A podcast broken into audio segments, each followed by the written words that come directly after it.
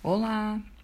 Sobre a série dos livros que eu tenho lido, ainda falando sobre o livro Como Fazer Amigos e Influenciar Pessoas, é, hoje eu quero falar um pouquinho sobre raiva.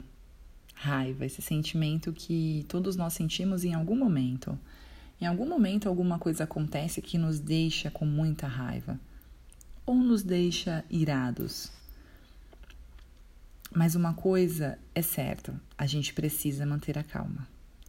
Se você perder a calma e disser a alguém uma ou duas coisas, terá uma excelente oportunidade para descarregar as suas queixas. Mas o que acontece com a outra pessoa? Participará do seu prazer? Você acha que a outra pessoa vai ficar feliz? As suas, as suas atitudes e as suas expressões hostis não farão com que ela concorde com você, certo? Então é uma energia descarregada que não vai mudar o ambiente, que não vai mudar a situação. É raiva. A raiva ela vai provocar no outro uma atitude de defensiva ou ela vai provocar no outro uma uma atitude que não vai gerar nenhum tipo de conforto, não vai é, não vai gerar nas pessoas nada positivo, é raiva. Não é um sentimento bom. É um sentimento que existe, mas que nós precisamos dominá-lo. É, se um coração de um homem está inflamado pela discórdia, pelos maus sentimentos, nem com toda a lógica do cristianismo você conseguirá conquistá-lo para para trazê-lo para o seu modo de pensar. Isso é uma frase, é um contexto do livro.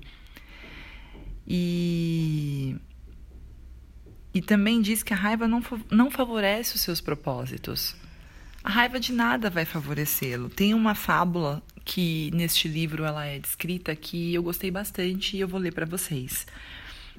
A fábula sobre o sol e o vento. Sol e vento discutiam sobre qual dos dois era mais forte, e o vento disse: Prova Provarei que sou o mais forte. Vê aquele velho que vem lá embaixo com uma capa? Aposto como eu posso fazer com que ele tire a capa mais depressa do que você.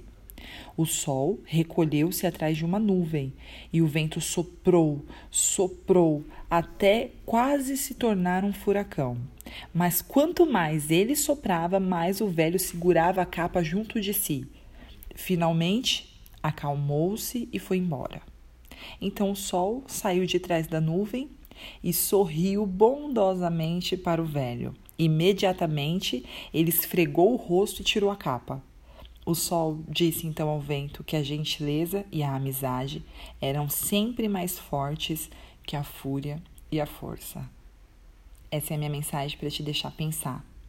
Eu até poderia concluir é, ou fazer alguma explanação sobre esse texto, mas essa fábula, mas eu sei que ela por si só vai te fazer pensar e te fazer colecionar momentos.